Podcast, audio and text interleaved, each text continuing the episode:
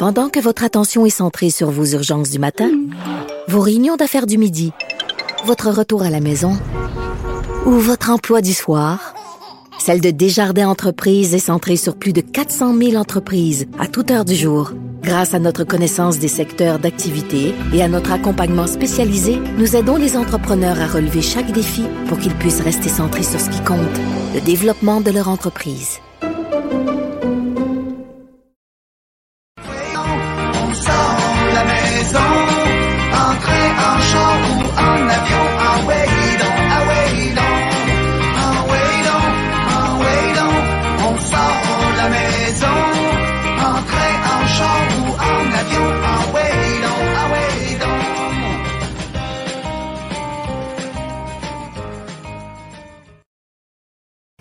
Ah ouais donc, ah ouais donc, bon anniversaire, le temps passera comme la rivière qui coule là-bas.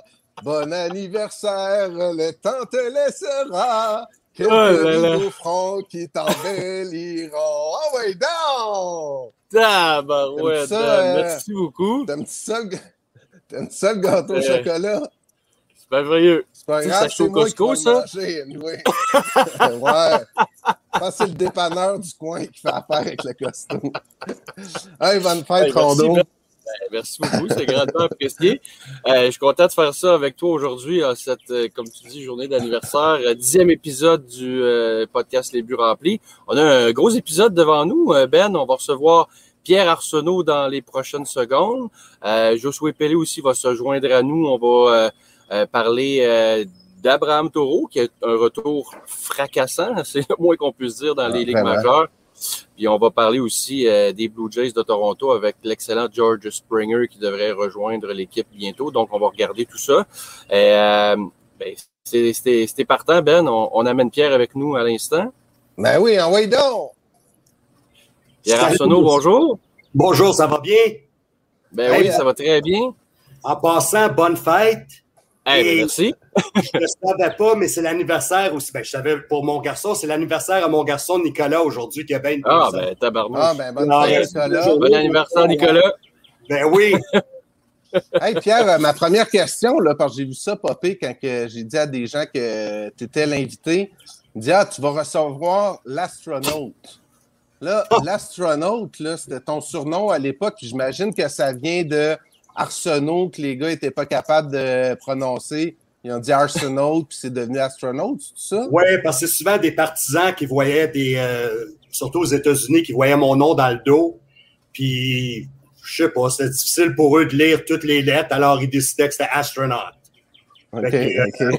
On a resté un peu. euh, et comme tous les francophones dans le baseball, le surnom que j'ai eu le plus souvent, c'est Frenchie. Ça, c'est des- Classique. Je pense que tout. Oui, c'est classique, exactement. Et là, Frenchie, Hier, en euh, ce moment, il est avec euh, Équipe Québec. Donc là, présentement, tu es dans le coin de Cleveland. Hein? Vous avez euh, voyagé hier, vous êtes présentement dans le coin de Cleveland. Euh, Peux-tu me parler juste un peu de, du début de la saison? Là, vous avez une fiche de 11-12, mais c'est quand même bon pour le premier rang de la division, ce qui est super important. Là, devant, euh, je pense que vous êtes égal avec les Boulders de New York, mais c'est ça qui va déterminer euh, si, euh, euh, on fait les séries. Puis, euh, en fait, l'objectif de ce que me disait Pat Calabrini, c'était de, se garder à flot en attendant peut-être le retour au Québec, puis être en mesure de compétitionner. Donc, la fiche de 11-12 est, quand même bien, malgré que vous traversez une séquence de trois défaites, je crois. Oui, on a eu un voyage difficile à Florence, au Kentucky, en fin de semaine. Euh, je pense que c'était la meilleure équipe qu'on a affrontée depuis le début de la saison. Et euh, on a eu des jeunes lanceurs qui ont de la difficulté. On a eu beaucoup de buts sur balle, des frappeurs atteints, euh, des mauvais lancers dans des mauvais, mauvais, mauvais moments dans le match. Et je pense que l'équipe a trouvé ça difficile. Et il y a toujours l'aspect fatigue. Hein. Je pense qu'on peut commencer un peu à parler de l'aspect fatigue avec tout le voyagement. Euh, c'est pas c'est pas un horaire qui est facile, mais par contre, euh, je dois lever mon chapeau à tous les joueurs. C'est des gars qui se présentent à tous les jours. C'est pas facile. Euh, on se promène en autobus partout. Il y a des voyages de 8 heures, 10 heures, 11 heures sur la route. Et à tous les jours, les joueurs se présentent et on n'a jamais besoin de leur donner des coups de pied dans le derrière. C'est des gars qui sont fiers. Et je pense que c'est la première chose que j'ai réalisée en arrivant avec l'équipe euh, dès le camp d'entraînement à Albany, c'est que les gars qui sont avec nous, c'est des passionnés de baseball. Ils ont toujours le rêve de peut-être aller plus loin. Pour des pinottes, là, d'un sens, dans cette ligue-là. Alors, euh, moi, je suis, je suis émerveillé de voir à quel point ces joueurs-là euh, se donnent cœur et âme, et à tous les jours, ils travaillent. Et puis, euh, des fois, c'est peut-être juste un peu de manque de profondeur. On a beaucoup de joueurs recrues.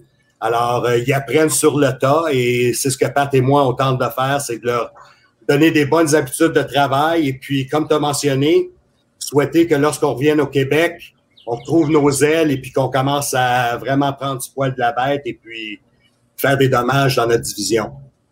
Moi, Pierre, je voulais que tu me parles de ton rôle avec, euh, en fond, l'équipe Québec, les capitales équipe Québec, parce que bon, tu as, été un peu responsable de l'enclos de relève avec les Expos, tu as fait un peu le même travail avec les Marlins, tu as aussi été dépisteur avec les Marlins, et là maintenant, c'est un peu un retour au bercail pour toi. Euh, c'est quoi ton rôle avec, euh, avec Patrick, justement, là, de, depuis ton arrivée avec, euh, avec Équipe Québec? Ben, je tente d'appuyer le plus possible Patrick. Je trouve que Patrick, c'est un très bon entraîneur.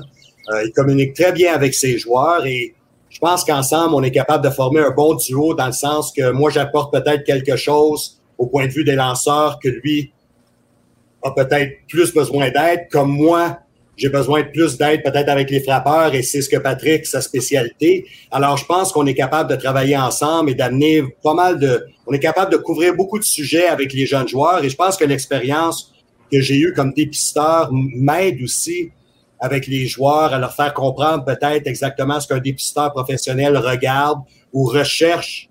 Parce que cette année, faut le dire, avec la Ligue Frontier, qui est associé avec le, qui est partenaire avec le baseball majeur, euh, plusieurs joueurs ont déjà quitté la Ligue pour aller dans le baseball affilié.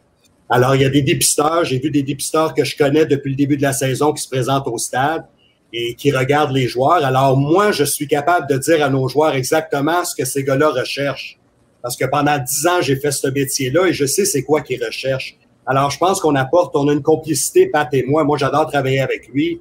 Euh, on, on, communique extrêmement bien et je pense que c'est le genre de gars, d'après moi, qui devrait peut-être éventuellement être instructeur dans le baseball professionnel quelque part avec une équipe affiliée.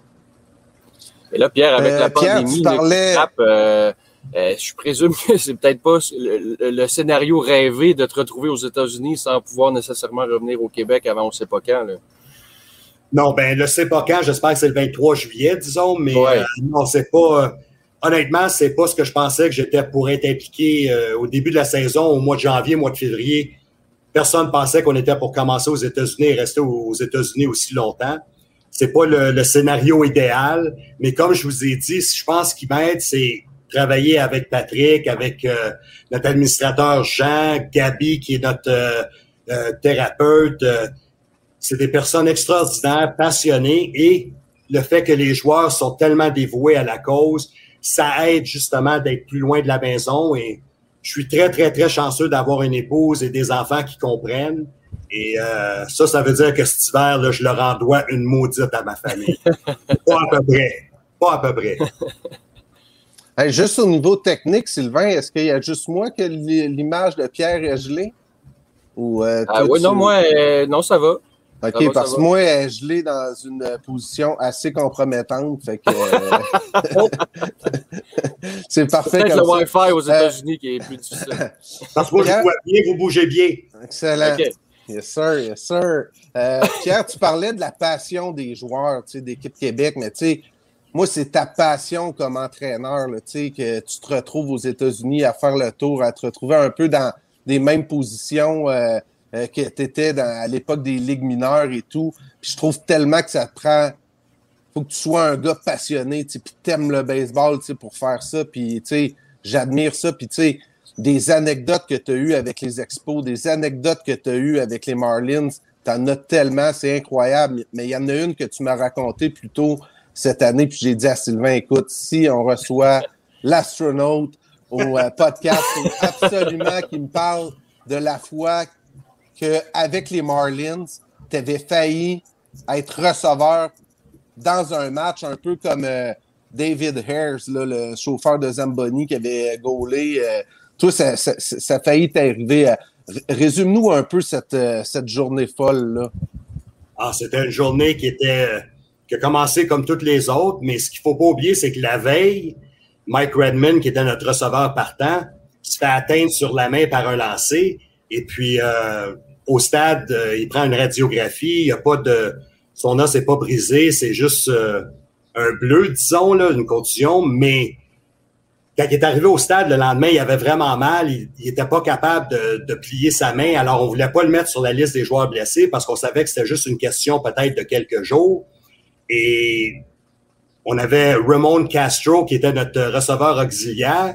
Et lui, tout à coup, lorsqu'il est arrivé au stade, il a décidé d'aller voir le soigneur et puis lui dire qu'il avait mal aux pieds et qu'il pensait pas être capable de jouer. Alors là, tout s'est mis en marche. Moi, je le savais pas. Moi, j'ai fait ma routine quotidienne que je faisais à l'époque. J'allais courir pendant 8 kilomètres à tous les jours autour du stade. Je me, je me gardais en forme en même temps. Et puis, lorsque la pratique au bâton a commencé, J'étais au champ extérieur et Jack McKeon, qui était notre gérant, que j'adore, un homme, euh, on parle de passion de baseball, ça, c'est un homme qui a tout fait sur un terrain. Et puis, euh, il est venu me voir et puis il m'a tout simplement dit, il dit, Pierre, il dit, euh, si je te demandais, euh, es-tu capable d'agir comme receveur ce soir pour Brad Penny dans un match de baseball majeur? Serais-tu capable de faire le travail? Fait que là, j'ai regardé Jack, j'ai dit, oui je serais capable d'agir comme receveur, mais je serais pas capable de frapper. J'ai pas pris un bâton depuis 20 ans. Il dit non, non, je m'en fous de ton coup de bâton. Moi, ce que je veux savoir, c'est es-tu capable d'agir comme receveur dans un match des ligues majeures? Dit... Juste, juste, pour mettre les gens en contexte, là, c'était euh, environ à quelle année, tu avais quel âge à ce moment-là? Ça, c'était en 2004. C'était en 2004, alors j'avais 40 ans. Wow. Mais j'étais encore en forme, j'avais encore un bon bras, puis naturellement, j'étais capable d'agir comme receveur. Je le faisais à tous les jours. Mais, euh, tu sais, au point de vue de, de coup de bâton, ça, c'est une chose que j'avais pas fait. Alors, on est en 2004, l'année après avoir remporté la Série mondiale. Et Jack me demande ça, puis là, il me dit, Pierre, il dit, euh, notre receveur auxiliaire, il est arrivé, puis il a mal au pied. Puis si après la pratique au bâton, il est pas capable de jouer, euh, toute la paperasse est faite. C'est toi qui vas être notre receveur pour le match ce soir contre les Reds de Cincinnati. Tu Alors, capoter. Tu devais capoter. Oui, mais la première pensée que j'ai eue, la première pensée, puis ça, je vous le jure, c'était pas être nerveux pour un match, un match potentiel, c'était pourquoi que je suis allé courir 8 km aujourd'hui. Sur le soleil de la Floride, je me suis dit, oh misère, j'espère que je tomberai pas sans connaissance pendant la troisième ou quatrième manche d'un match, tu sais, déshydraté au point où, euh, avec la nervosité. Alors, ça reste comme ça. Fait là, j'ai commencé à me préparer. Tu sais, il y a des gars qui sont allés me chercher des bâtons. Il y a des gars qui, tu sais, j'avais pas de crampons non plus. Tu sais, j'avais pas de souliers à crampons. Moi, j'avais des, ce qu'on appelle des turf shoes. Fait que euh, tout était en place. Et puis, euh, après la pratique au bâton, une demi-heure avant le match, Raymond Castro a décidé qu'il était pour jouer. Alors, une fois qu'il a décidé qu'il était pour jouer, moi, je peux pas être activé parce qu'on avait déjà 25 joueurs sous contrat et lorsque le match commence, tu peux pas rajouter un joueur. Alors, mon rêve de jouer un match euh, était terminé, mais le pire dans cette histoire, c'est qu'après la première manche, Raymond Castro décide qu'il a trop mal aux pieds, il peut plus jouer. Oh. Fait que c'est l'ancien des Expos, Mike Mordecai, qui est un joueur à tout faire, mais c'est pas un receveur qui était obligé d'agir comme receveur. Puis on a joué, je pense, une manche supplémentaire ou deux manches supplémentaires. Alors, il était obligé de catcher comme 10 manches. Et pour lui, c'était c'était pas un problème parce qu'il était capable d'agir comme receveur de temps à autre. Mm -hmm. Il a joué un match complet dans les lignes majeures. Et ça a été la dernière fois que Raymond Castro a porté l'uniforme des Marlins ce soir-là. Il est jamais revenu les, les, vétérans étaient tellement en maudit contre ce gars-là qu'il n'a pas été capable de continuer le match et de, de vraiment là, aider l'équipe à surmonter l'obstacle d'avoir un receveur blessé. Fait que toi, tu n'as pas de poster ou de carte de Ramon Castro dans ton bureau, hein, à la maison? non, surtout que le gars, là, c'était un receveur auxiliaire qui faisait un bon salaire, qui était bien traité, qui était paresseux. Ah, qui était paresseux. Il venait jamais dans l'enclos. Fallait que je l'appelle si on avait deux lanceurs qui se réchauffaient. C'était le genre de joueur là qu'une fois qu'il a quitté l'organisation, c'était pas un problème. Puis pourtant, il avait un bon potentiel. Il avait un bras incroyable, beaucoup de puissance au bâton, mais je pense que le cœur n'était pas vraiment là. C'est pour ça que j'ai jamais fait une longue carrière non plus. non, exactement. Exactement. Fait que, au, lieu, au lieu d'être à David Letterman ou euh, à toutes les émissions du soir, ben, j'ai accompli mon rôle dans l'enclos comme à tous les autres soirs. Alors, euh, c'est une histoire qui a été fun, mais c'est la vie. Euh, Pierre, moi, Hey, je. Sylvain, on a. euh, Non, ben attends, puis, euh, ben, avant, en- Ouais, ben avant de rentrer euh, au jouet, je veux juste poser une petite question à, à Pierre parce que, bon, tu sais, il y a un éléphant dans la pièce là, en ce moment dans le baseball majeur. Là, toi, tu côtoies des lanceurs depuis euh, nombreuses années. Et là, tu as le substance des, fameuses substances qui permettent une meilleure euh, grippe sur la balle et tout ça. Moi, je veux savoir, qu'est-ce que toi, tu penses de ça? Est-ce que le baseball majeur euh, agit de la bonne façon? Parce que là, à partir d'aujourd'hui, dans le fond, les, les coupables sont suspendus pour une dizaine de jours avec salaire. Toi, qu'est-ce que tu penses de ce dossier-là? Moi, je pense, j'aurais aimé qu'ils prennent la décision pendant la saison morte et puis qu'ils avertissent les lanceurs et puis tout le monde le savait, qu'ils avertissent les lanceurs que c'est fini. Là.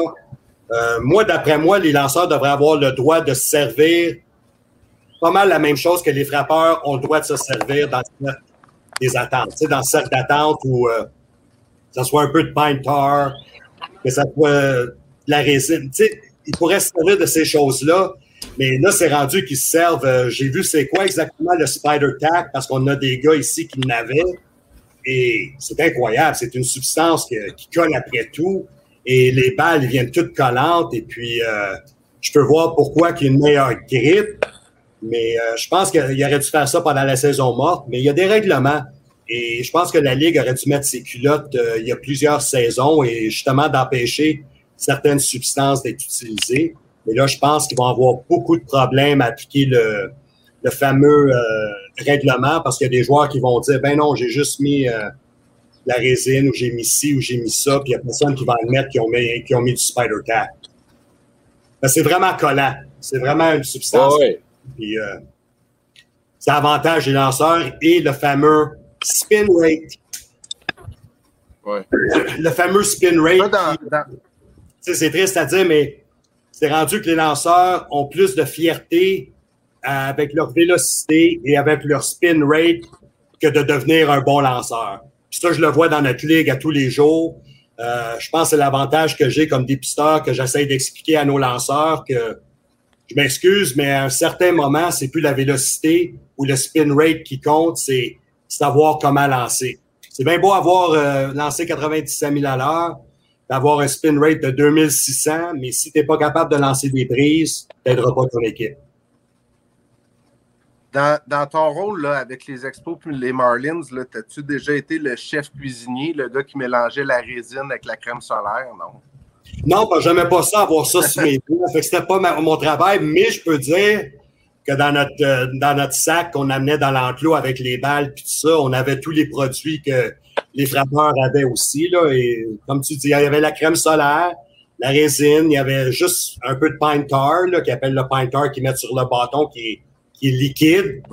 Et euh, c'est rien comparativement à ce que les joueurs ont aujourd'hui. Là. Tu sais, c'est, tu sais, le, le Spider Tax a été fait pour euh, les hommes forts, tu sais, les compétitions d'hommes forts, là. les gars qui prennent les grosses, euh, les grosses pierres pour que ça colle après les mains. Et là, je peux comprendre comment ça colle après les mains. Alors, je pense que oui, c'est bon d'avoir un règlement, mais je pense que ça aurait dû, aurait dû être fait avant. Parce que le règlement est dans le livre aussi. Tu sais, c'est pas quelque chose de nouveau qui? les lanceurs n'ont pas le droit d'utiliser certaines substances. C'était qui le joueur des Expos qui, qui était particulièrement fort, ces substances? Dans ce temps-là, on n'avait pas vraiment. Tu sais, il y en a qui en mettaient un petit peu là, sur leurs gants. Tu sais, c'était pas là. C'était pas évident. Là. C'était pas des gars qui en mettaient dans le cou comme euh, Ah, le lanceur des Yankees. Ils en mettaient pas. Ils, ils beurraient pas ça épais sur leurs gants ou sur leur ceinture. C'est juste pour dire qu'il y en avait un peu. Mais je me souviens pas de joueurs que c'était excessif. Je me souviens, niveau de Pasquale Perez, ouais. Oui. mais Pasquale, c'était des produits qui se mettaient dans les cheveux.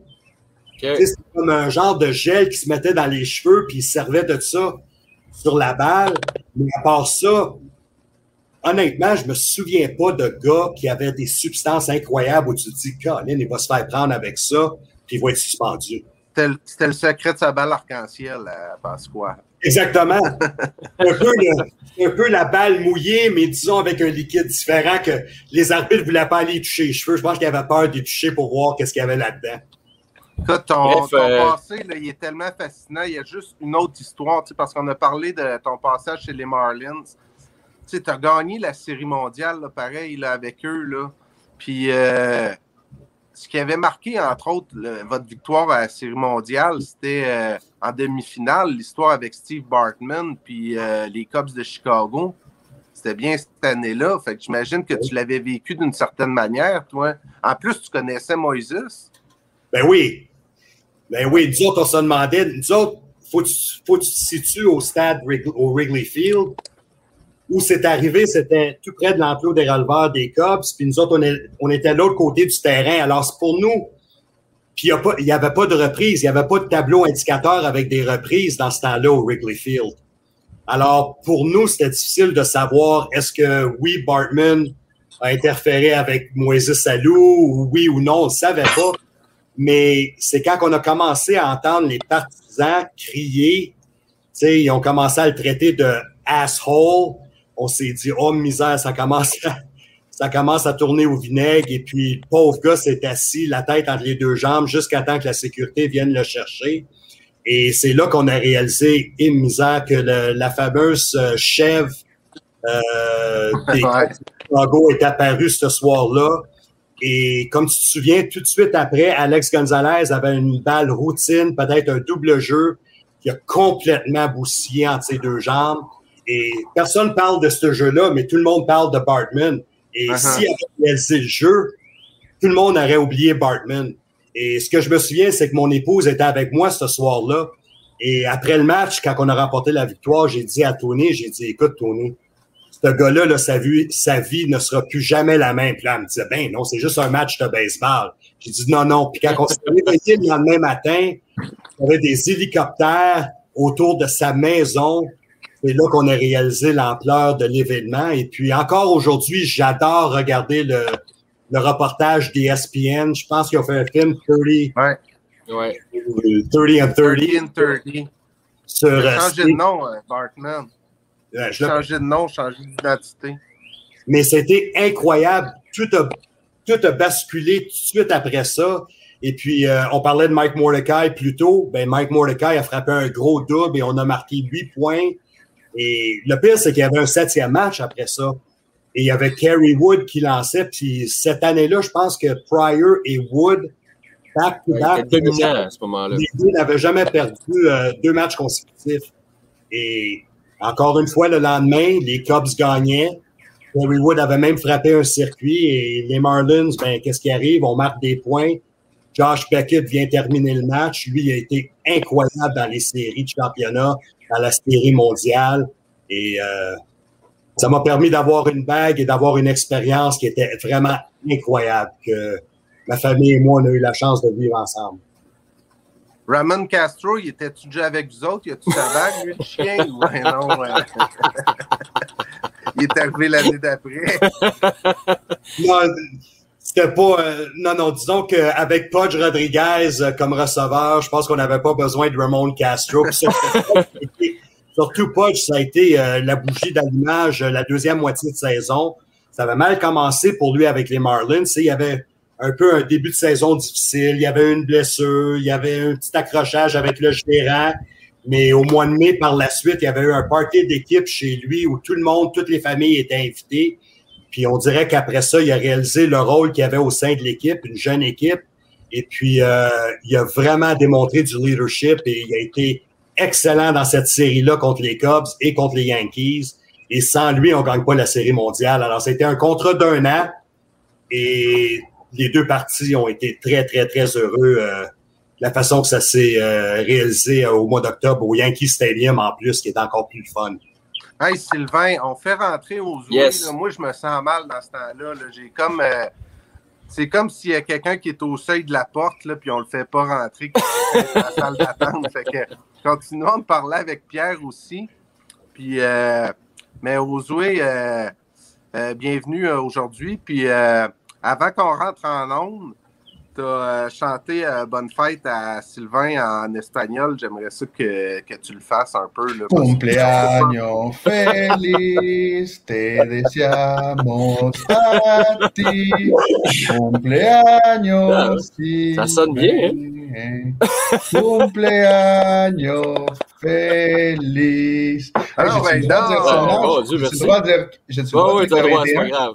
21, Ah, 21, ouais, 22, c'est ça, 22, exact. 22, Ouais, exact. 22. Même jeune.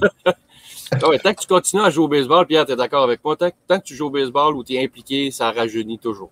Tu te rends jamais à ton âge. Hey Sylvain, pour ta fête, là, on, a- on- on avait reçu une question de lecteur, puis j'étais comme Ah, on peut pas vraiment euh, poser ça à Pierre. Mais Oh, oh. c'est ta fête, Sylvain. Je pense que tu peux y aller. Là. Tu sais, la question qui parlait de.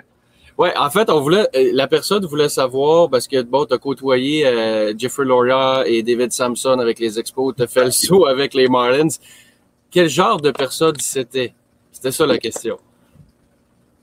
Puis, euh, Tous les Québécois ont eu l'impression d'être floués par eux, mais tu sais, est-ce qu'on a eu raison ou pas?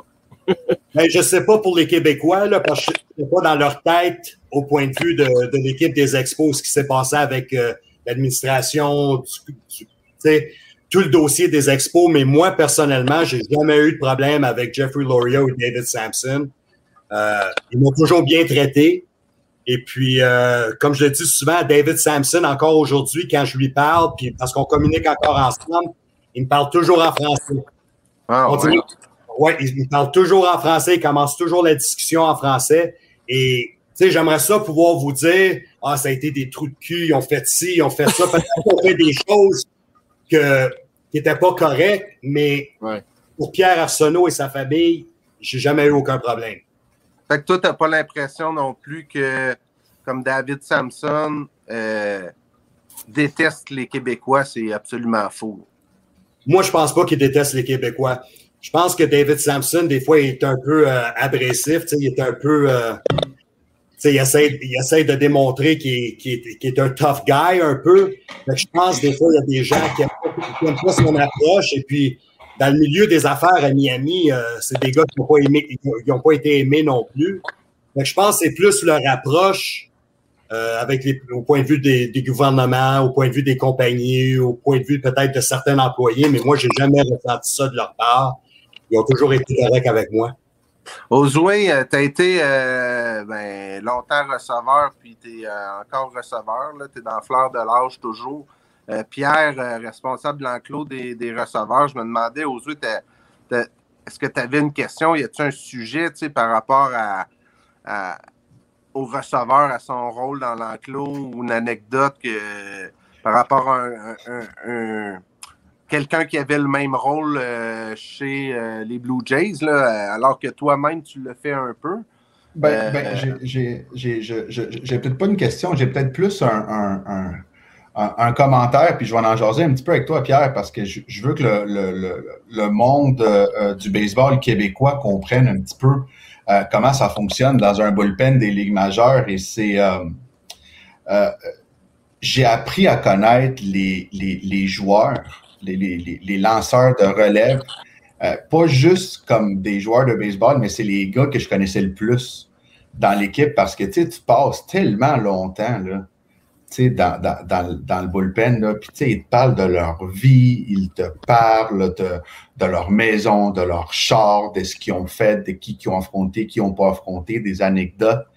Euh, et, je trouve que les, les gars du bullpen, c'est des personnes tellement, mais tellement euh, euh, différentes au, reste de l'équipe parce que, un, ils savent jamais quand est-ce qu'ils vont lancer.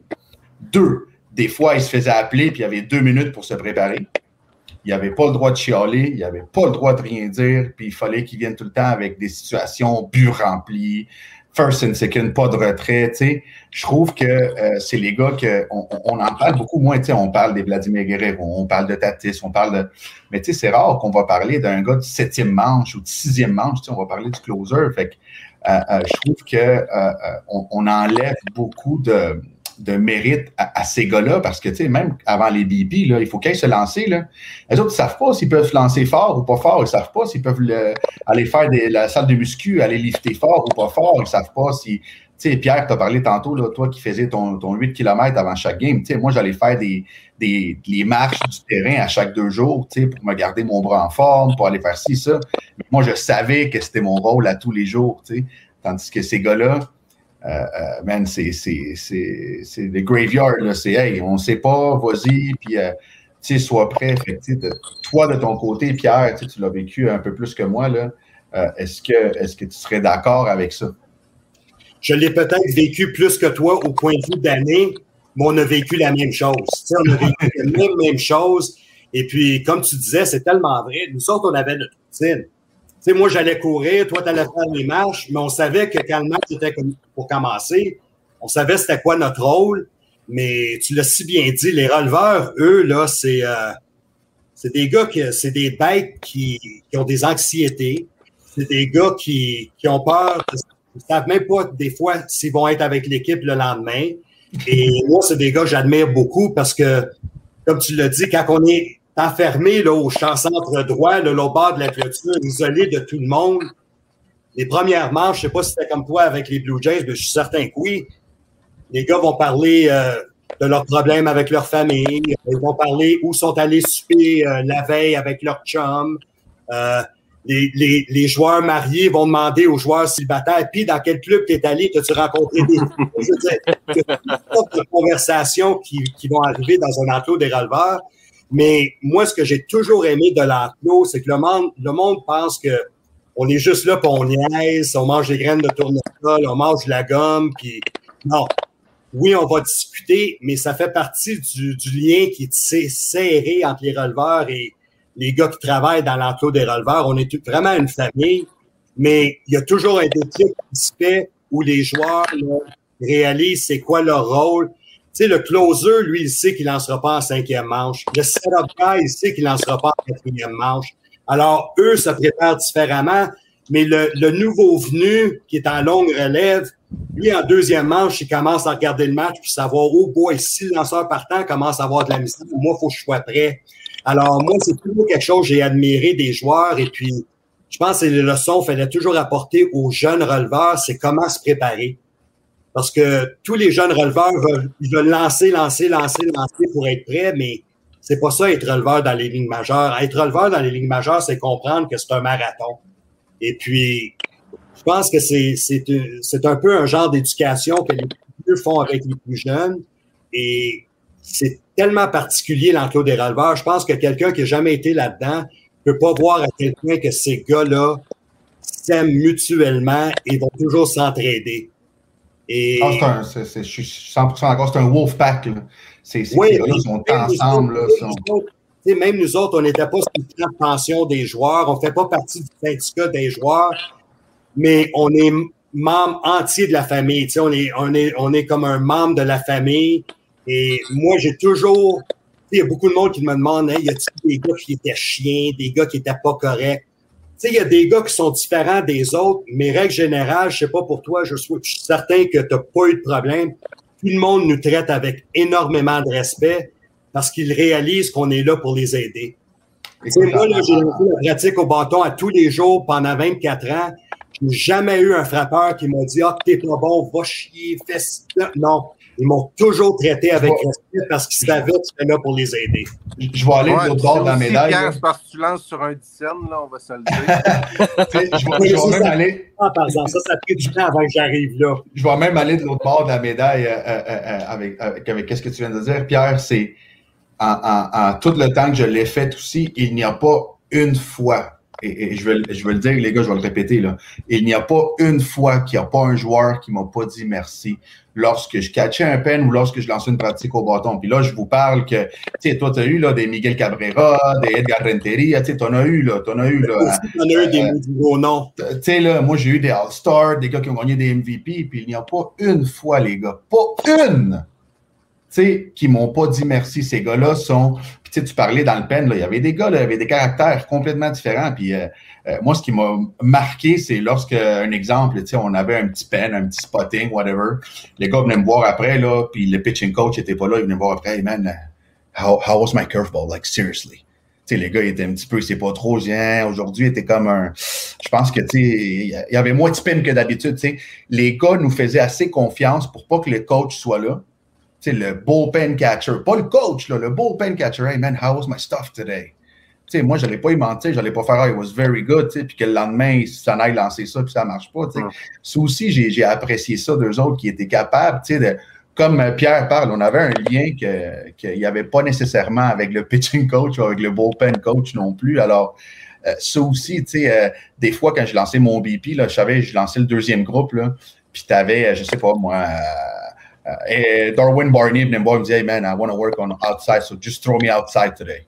Fait que je savais que lui, il fallait que je lance juste outside. Tu sais, on, on, pouvait avoir des petites affaires comme ça avec les joueurs que, que même si le monde pensait que c'était des trous de cul, là, comme on dit là, ici et ça, j'ai euh, vraiment pas là, senti ça ou vécu ça parce qu'ils savent qu'on est, on est dans un rôle de, de soutien. On est juste là pour les aider. Fait qu'ils savent que tout ce qu'ils vont nous demander, on va essayer de le faire du mieux qu'on peut. On est, on n'était pas là, nous autres, là, pour, pour, pour jouer ou pour faire des millions. On était là juste pour les aider. Alors, les joueurs étaient toujours, toujours très reconnaissants de ce côté-là. Tu dis l'importance de dire merci pour les, euh, les catchers dans l'enclos de relève aussi. Tu n'as même pas besoin de monter euh, dans le baseball majeur. Moi, dans les As de Schlaga, quand Sylvain il me disait Viens-tu me catcher un bullpen? Puis j'y allais il avait besoin de me dire merci après parce que euh, la prochaine fois, il allait attendre longtemps. Nous autres, on a, un super intéressant, tu sais, le côté des releveurs. Moi, il y avait deux points que je voulais euh, juste glisser un peu. Tu sais, c'est des constatations que le monde ne pense pas toujours, mais tu sais, le nombre de fois qu'il y a des releveurs qui s'échauffent puis qui ne vont pas lancer, là, tu sais, on dirait que les je dirais que les amateurs de baseball sont pas tous sensibles à ça. Il y a des fois, là, il faut gérer ça aussi parce que il y a des gars, là, c'est fatigant. Là, ils vont ils vont s'échauffer, ils n'embarqueront pas le, ce game-là, mais peut-être que le lendemain, ils seront pas disponibles pour lancer parce qu'ils ont dû s'échauffer et faire beaucoup de pitch. Puis l'autre truc, le, je pense pas que c'est aussi pire que ça, mais tu sais, c'est un peu. Je veux juste souligner le rôle un peu ingrat du releveur. sais, Surtout les closers. sais, On dirait que quand ils closent la game, c'est parce qu'ils ont fait la job. Puis on parle de eux, mettons, qui ont eu un sabotage. Puis ça, on l'a vu plein de fois dans les séries. sais, Mais je trouve que la comparaison à ça, des fois, c'est le botteur au football. sais, Que euh, si le kick de trois points, ben, euh, il a fait sa job. Puis s'il l'a manqué, ben euh, il passe pour un, demeuré là, tu sais. Fait que euh, je trouve que les releveurs méritent plus de respect. Absolument. Je veux dire, les releveurs, c'est un rôle ingrat, mais ils réalisent c'est quoi leur rôle aussi. Tu sais, ils réalisent que souvent, ils vont connaître une mauvaise saison, puis ils vont aller ailleurs. Euh, tu sais, c'est quasiment les vagabonds du sport professionnel. Tu sais, un peu comme les batteurs, ils vont changer d'équipe souvent. Mais euh, non, tu sais, tu parlais des releveurs tantôt. Euh, nous autres, avec l'équipe Québec, on a Jorge Gutiérrez, qui est notre troisième receveur. Et je me mets tellement dans sa peau parce que le jeune, là, c'est un gars qui est incroyable. Il est toujours dans l'enclos. Puis toi, Josué, tu vas te souvenir de ça, puis tu l'as fait comme moi? Des long toss à tous les jours avec trois, quatre lanceurs, des flat ground. Hein? Pour ceux qui connaissent pas, c'est quoi des flat ground? C'est quand tu es dans le champ extérieur, puis euh, faut s'accroupir pendant 10 minutes, puis tu vas avoir cinq lanceurs qui vont passer un après l'autre, puis ils vont tous pratiquer leur lancer. Là, après ça, tu as le match, puis après ça, faut que tu lances, avant ça, faut que tu lances ta pratique au bâton.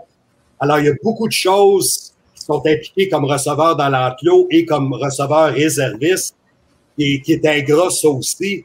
Mais Josué le dit tellement bien, quand ils disent merci, on dirait que tu oublies, oublies que tu as mal aux genoux, que tu as mal aux bras, ou que tu as eu chaud toute la journée. Juste le fait de dire merci, c'est un, c'est un soulagement incroyable pour tout le monde. Et puis, euh, c'est une confrérie que qu'on peut partager ensemble. Et puis, toi, tu as eu la chance dans les séries de vivre c'est quoi l'émotion.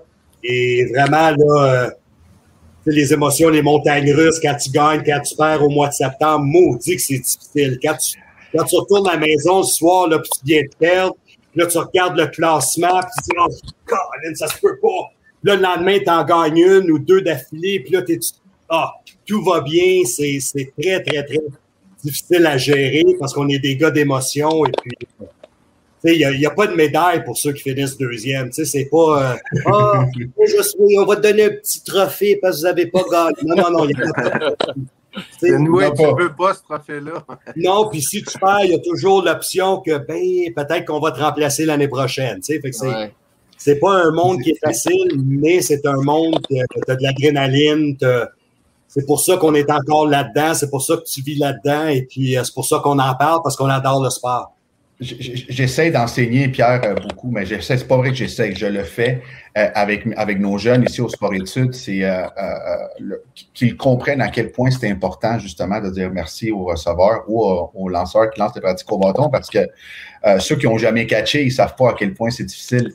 Puis, tu sais, des fois, on avait des lanceurs, là, je m'en rappelle encore très bien, qui est le fameux flat ground. Le flat ground est fait pour essayer de nouveaux lancers, pour pratiquer des nouveaux lancers. La curveball puis la slider à terre, j'en ai vu, parce que c'est là qu'il essaye.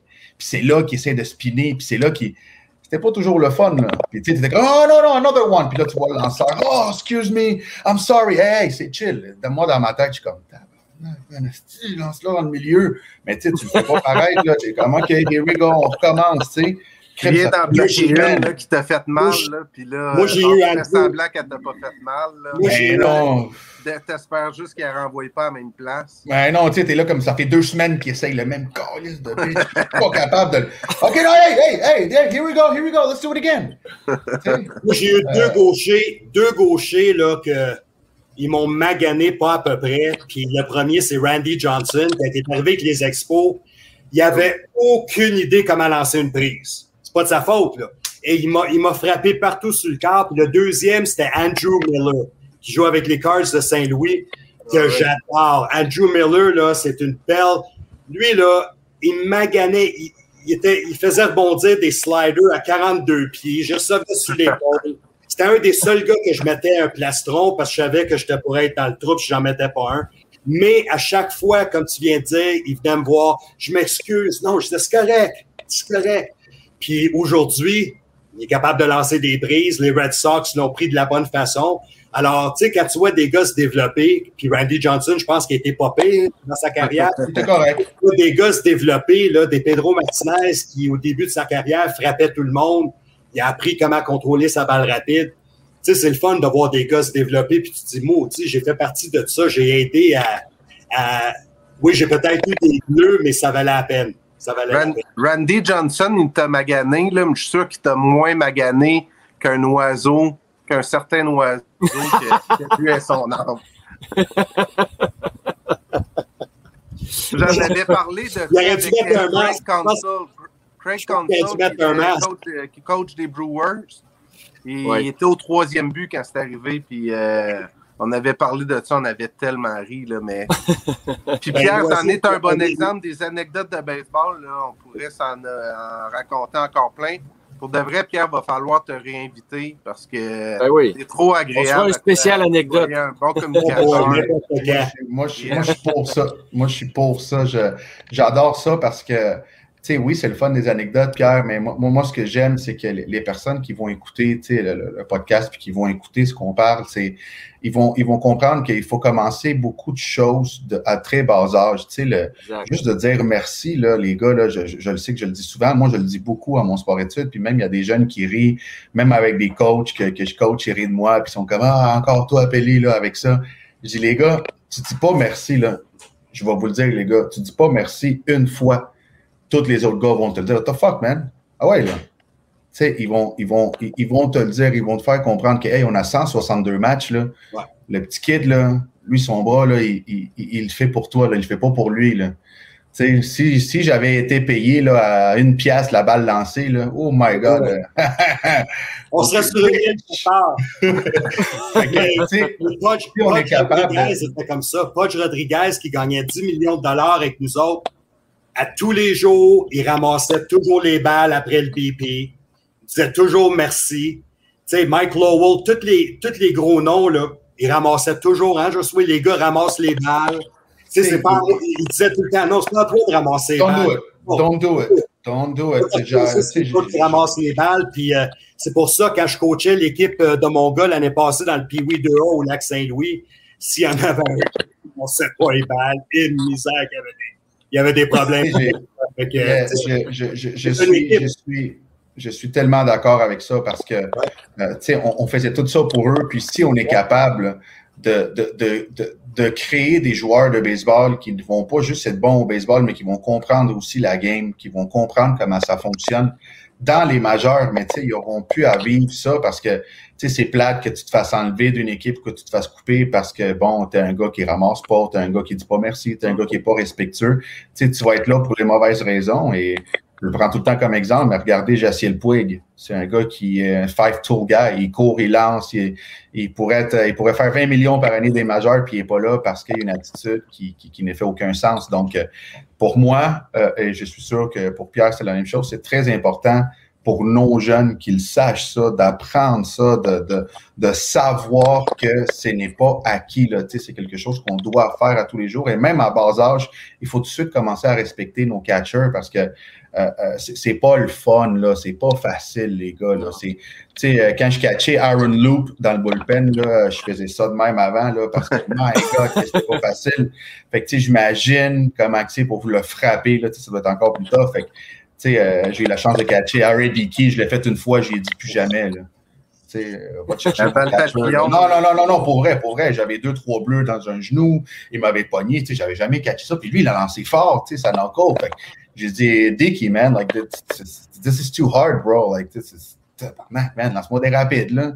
On va chercher Tolley, là. C'est lui qui est capable de le faire. Tu sais, c'était tough, là, pour vrai, les gars. Pour vrai, c'était tough. Mais Harry lui, Dickey, là, tu catches, là, tu dis, OK, elle va frapper ma, mon épaule droite, ah non, ma gauche, ah non, ma droite. Oh non, on va toucher à terre, elle bougera pas, elle va Ah bouger. non, ouais. Tu sais, fait que tu sais pas trop, fait que tu sais, je, je veux juste, je le sais, je le répète, là, mais tu sais, c'est- super important, les gars, là, de- d'avoir ce respect-là et, et d'avoir cette politesse-là parce que, comme Pierre le dit si bien, euh, c'est partout dans les majeurs, alors, euh, tu sais, ça va dès que, dès que tu commences à jouer. Ben, Pierre, Là, messieurs, en, euh, en- ben, en prenant les Ben. bons mots de Josué, Pierre, je veux dire que j'ai beaucoup de respect pour toi, puis je te dis merci. aujourd'hui, mon podcast est plus rempli. Ça a été beaucoup Ouais, plus facile que catcher Randy Johnson, je peux vous dire ça. Donc, le message est clair là, pour les, les, les jeunes, euh, les jeunes joueurs qui nous écoutent. là. Remerciez vos coachs, remerciez vos catchers. Puis les parents qui nous écoutent, passez le message à vos jeunes, c'est important. Puis c'est la moindre des choses. Et Pierre, ben nous, comme Ben vient de le faire, merci beaucoup d'avoir été avec nous aujourd'hui. C'est vraiment, vraiment apprécié. Ça m'a fait plaisir de parler baseball avec vous autres. Très le fun. Merci, merci Pierre, j'ai hâte, hâte de te voir là, quand vous revenez. Oui, Yes. Merci, bye. Pierre. Bonne fin de saison. Bye bye.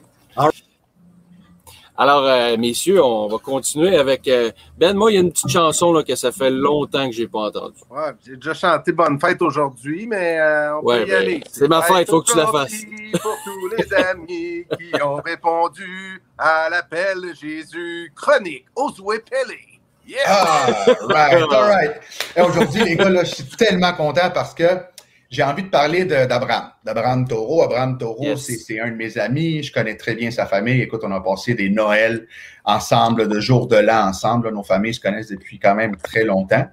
Et euh, bon, il vient de, il vient d'être rappelé, ça fait pas longtemps. Euh, Il a frappé à quatre coups sûrs, là, justement, avant hier. Il y en a deux hier. On le sait que euh, Bregman est blessé, euh, pas juste un petit peu. Là, je pense que ça va prendre euh, au moins, je pense, 4 à 6 semaines minimum. Mhm. Alors, euh, alors c'est sa chance. C'est sa chance de, de euh, je dirais pas de prendre la place à Bregman parce que les gars, ça va être très difficile de prendre la place à Bregman. Mhm. Cependant, il peut se justement se tailler un poste euh, comme euh, réserviste. Ça peut être un poste comme un gars qui va donner un break à tout le monde. Tu sais, il avait joué au first, il a joué dans le champ pendant le spring training. Alors, euh, je pense que pour Abraham, là, ça va être, ça va être un test. Je le sais que Garcia est là aussi. C'est un joueur qui avait été là dans le Rule 5. Et bon, Dusty Baker, je pense que lui, son but, c'est de gagner. Là. C'est pas de faire plaisir à Taureau ni à, ni à Garcia. Alors, on Euh, avait euh, préféré Garcia à Taureau au début de la saison, en fait. Ben, exactement, parce que côté, euh, côté euh, euh, euh, logistique, je pense que c'était mieux, dans le sens que tu perds pas ton Rule 5. Euh, Taureau avait pas eu un spring training euh, quand même bon, donc tu, sais, tu l'envoies en 3, il y a quand même plus de, de, euh, de répétitions là, mais là, ils en ont besoin de lui. Donc, euh, moi, je pense que Parce c'est. qu'en fait, le Rule 5, juste pour expliquer aux gens, là, c'est que si il ne garde pas Garcia puis qu'il garde Taureau, mais Garcia, Il retourne à son ancienne équipe. E- Exactement. C'est le règlement. euh, euh, qui, donc, qui est un peu comme un balotage, mais euh, avec exact. droit de exact. regard à l'ancienne équipe. Exact. Et Donc, euh, avec les Astros qui, qui gagnent beaucoup et, et- et qui ont une chance justement là, de, de participer aux séries éliminatoires, moi, ce que je me demande, et je vous pose la question, les gars, est-ce que la, direction des Astros croit vraiment que l'équipe peut se rendre loin dans les séries? Est-ce qu'ils peuvent battre les grosses équipes? Si oui, euh, euh, c'est là que je me demande, qu'est-ce qu'ils vont faire avec, avec Abraham, dans le sens que les Astros ont encore besoin d'aide on s'entend, s'ils veulent se rendre plus loin, comme toutes les équipes. Est-ce que Abraham serait une monnaie, est-ce qu'il serait une bonne monnaie d'échange si jamais les Astros veulent aller chercher là, de, de, de l'aide? Alors, je pense que pour Abraham, c'est un win-win situation.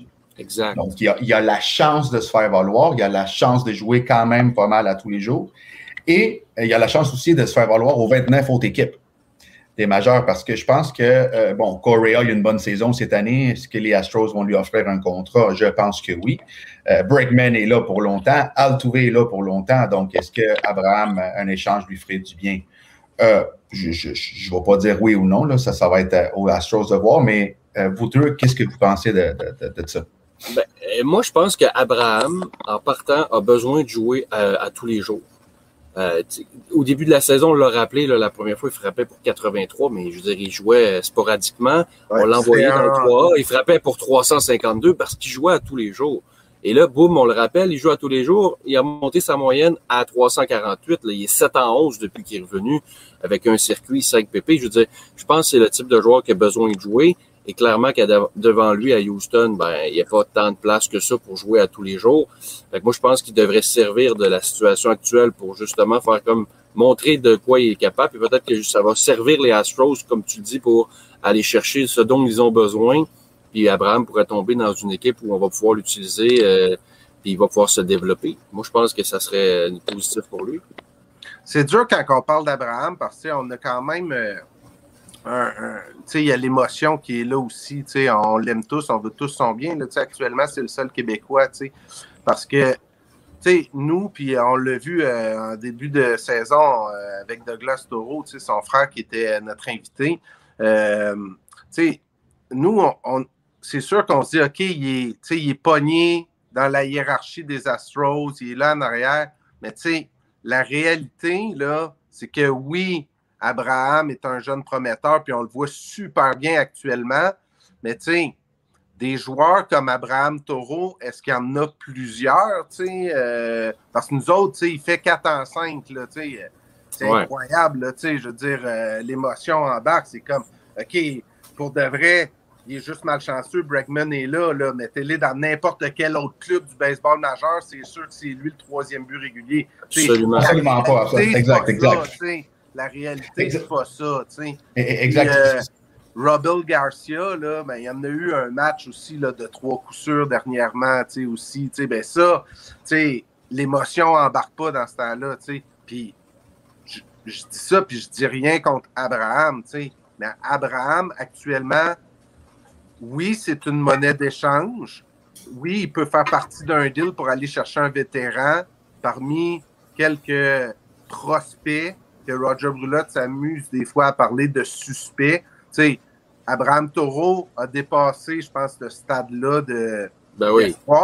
parce que, tu sais, c'est pas un joueur de 2A. Tu sais, les prospects, ils suspectent. Non, non, non. C'est des joueurs de juste de Puis, 2A qu'on pense peut-être. Tu sais, lui, il a déjà montré qu'il est capable de faire la job, mais comme Douglas le dit si bien, que lui, son cœur est encore plus impliqué, mais comme le, Sylvain l'a répété, c'est un gars qui a peut-être besoin de jouer souvent. Puis oui, c'est tough, tu sais, quand tu as un rôle, tu as un at-bat contre un lanceur une fois de temps en temps, puis que, tu sais, ça, c'est c'est là, c'est là mon point, c'est là mon point qu'il a la chance, justement, de le prouver.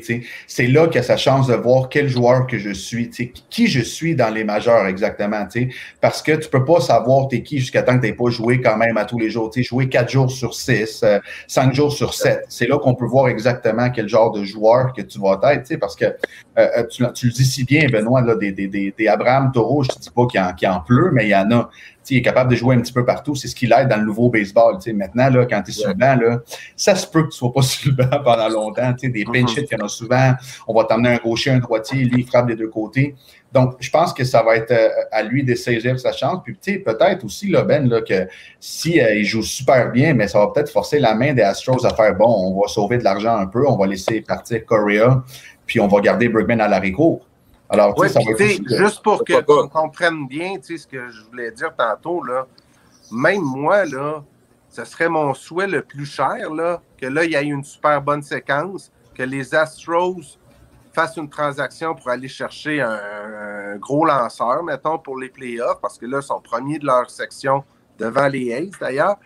Puis euh, que Taureau, dans une nouvelle réalité, prouve qu'il est capable d'être un joueur régulier, euh, je, souhaite que ça. Je souhaite que ça, tu sais, puis je pense que il a le potentiel pour le faire. Tu sais, je veux dire, il a, été très, très bon là, tu sais, partout mais, où il est passé. mais, tu sais, ouais, mais pour il que ça arrive. Il est encore en, en apprentissage. En apprentissage, en apprentissage mais, mais pour que ça arrive, Ben, là, encore une fois, pour que ça arrive, il faut qu'il l'ait prouvé. Donc, chose qu'il n'a pas fait encore dans les majeurs, parce que c'est pas, pas en 7 en 11 que tu as prouvé que tu es capable de jouer les majeurs. Euh, écoute, Arenado était 0 en 20 jusqu'à hier. Là. Alors, tu sais, tout est, tout est possible, tout est. Mais je voulais juste comme euh, euh, amener là, à quel point il y a une très grosse chance qui arrive en ce moment. Parce que justement, les Astros, il faut qu'ils gagnent, mais en fait, il faut qu'ils continuent de gagner. Et, et on va voir en même temps si les Astros ont besoin d'aide.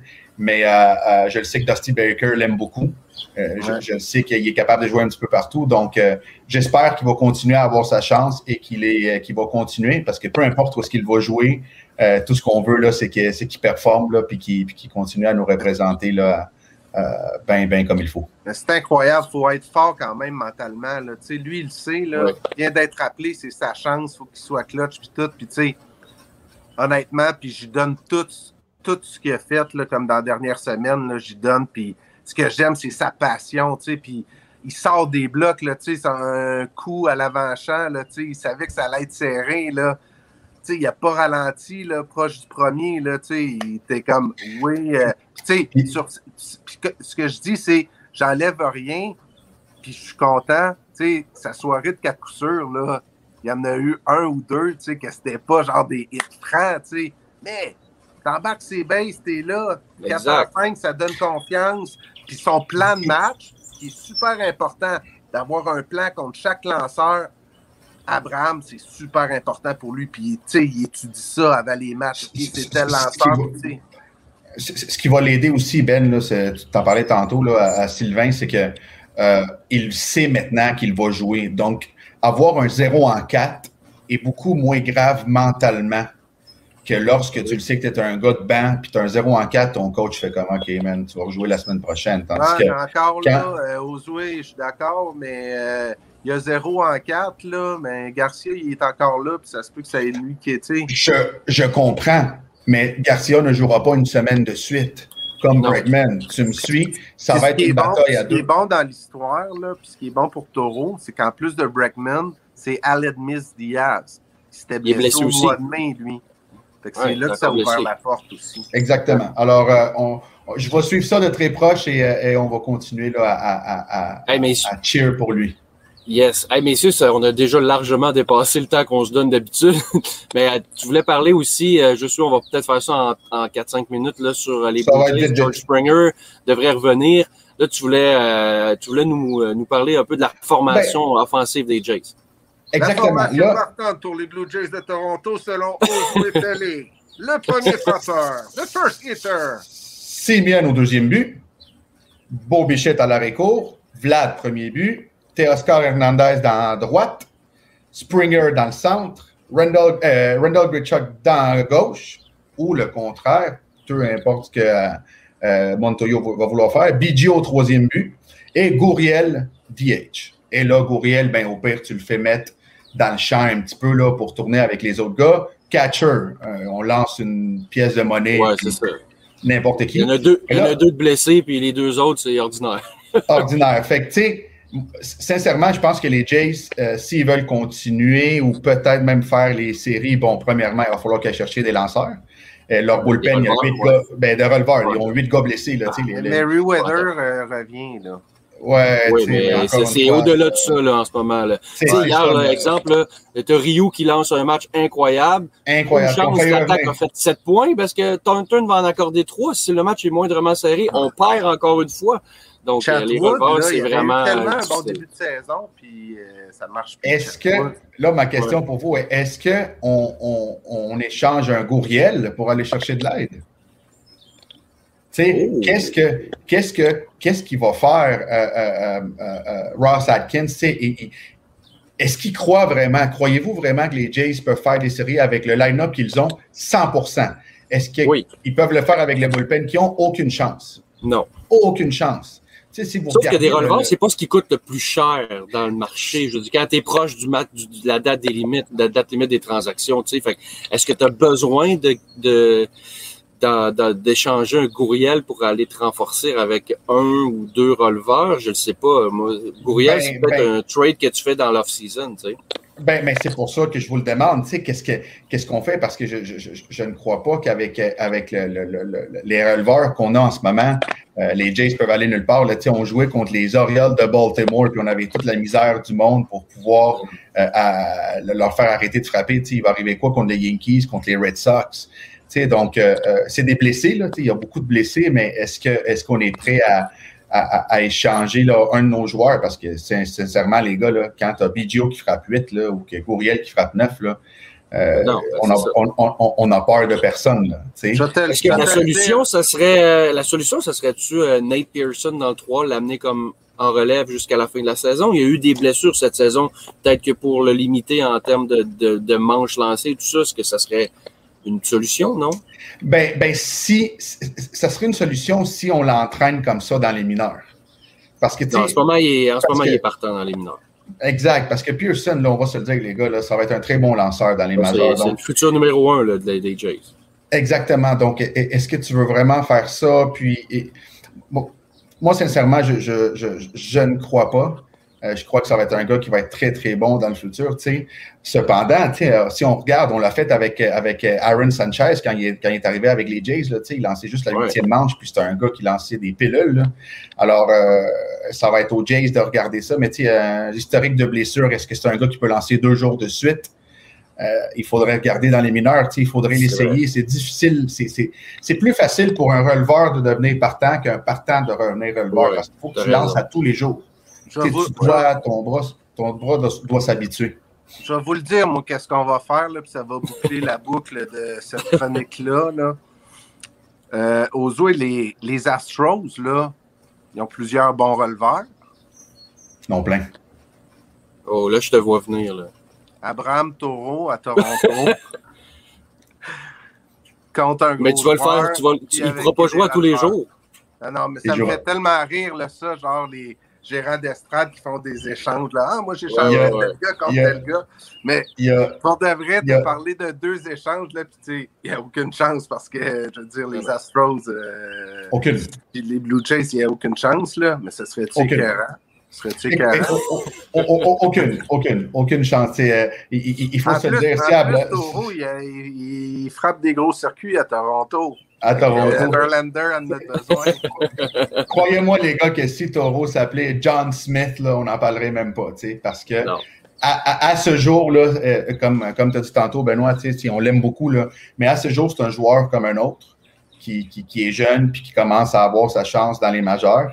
Et, euh, et, euh, on, on va espérer que ça va continuer pour lui. Mais euh, j'ai j'ai hâte de continuer à voir là, comment, comment ça va se dérouler là, parce que je pense que dans le, dans le prochain mois, on va commencer à avoir là, des, euh, des échanges, surtout pour des gars dans le bullpen. Fait que j'ai hâte de voir si Ross Atkins va sacrifier un de ses joueurs. Mais euh, je pense pas. Là, les Blue Jays sont quand même assez bien euh, dotés là, dans les mineurs, là, côté prospect.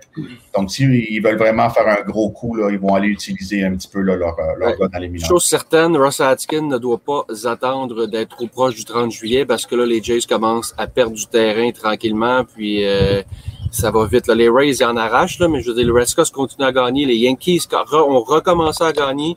Et là, les Blue Jays ne peuvent pas échapper des matchs comme on a vu dans les dernières Non, semaines. Quand tu mènes 5 à 1 puis que tu finis par perdre 8 à 5. là. Surtout contre les Orioles, puis tu sais, les Red Sox. Chris Sale va s'en venir dans pas long aussi. Alors, je pense que je pense que Ross Atkins là, doit, doit commencer à bouger un peu. là. C'est pas juste avec euh, Anthony Axford là, que, que, que, que ça va, que ça va arranger les choses, mais au moins on voit qu'il il essaie de créer des, des, euh, des choses au moins là, pour, euh, pour que ça aille mieux. Hey, pour conclure le podcast, là, euh, c'est jour de fête, fête à Sylvain.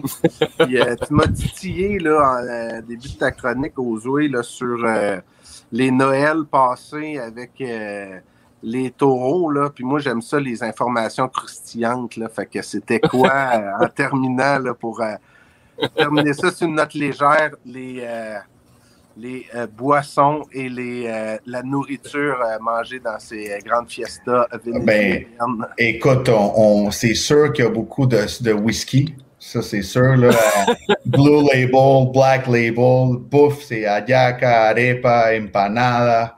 Il y a de la musique, on danse. c'est, ça fait du bruit. Là. Yamila là, a fait de la bonne nourriture, Yamila? De Yanira. Yanid, ah, non, ça, c'est ta mère. Ça, c'est ma mère. Ouais, mais la mère à Abraham, c'est pas Yanid. Ah, mais oui, mais tout le monde, tout le monde. Mon père en fait plein aussi. Tu sais, c'est, tout le monde euh, met la main à la pâte. Là. On fait tout, on amène tout de quoi. Il y a tout le temps trop de bouffe. Toi, toi, ta spécialité du McDo? Moi, c'est manger tout ce qu'il y avait. man. Come on. tu sais? Moi, ma spécialité, c'est manger. Ah, c'est correct. Ma- Contrôle de la qualité. M'assurer que Voilà. tout est Oui, exact. Donner des commentaires, euh, m'assurer de dire Hey, merci, c'était très bon. Hey, merci, avoir le respect. Voilà. Absolument, absolument, les gars. Excellent. Hey, merci. Bon, ben, Ben, le mot de la fin. Oui, oui, oui. euh, écoute, euh, Oui. ben, euh, là, on rit, on rit, là, mais pour de vrai, euh, il y a des gens pour qui des fois c'est moins drôle. Donc, euh, on vous rappelle que euh, si vous avez besoin de parler, de jaser, le suicide n'est jamais une option. Un 866 appel. Puis en même temps, euh, pendant qu'on est dans les bonnes causes, euh, je voudrais souligner qu'aujourd'hui, c'est la journée mondiale de la SLA. Donc, euh, une maladie qui, est, qui, est, qui est la maladie de Lou Gehrig. Donc, ça fit avec le baseball. Puis, allez lire, j'ai fait un petit article sur Claudine Cook, qui est directrice générale de la SLA. Euh, donc, allez lire ça sur le web, là, le site du Journal de Montréal, parce que Claudine Cook, aussi, elle a aussi travaillé de 91 à 95 avec euh, les Expos de Montréal. Fait que, euh, elle était aux relations communautaires. Puis, quand elle organise des matchs des célébrités, elle l'invite tout le temps, tu sais, les Steve Rogers, Tim Raines, Andrew Dawson et tout. Fait que, euh, clin d'œil à la SLA en même temps pour euh, conclure Yes. ce, ce podcast. Merci, messieurs. Merci pour les vœux. Très apprécié. Merci beaucoup. Bonne semaine et on, on se remet ça bientôt. Merci, les gars. Oh, es-tu bon, man? Salut les boys. Salut, les On sort de la maison, entrer en char ou en avion, en way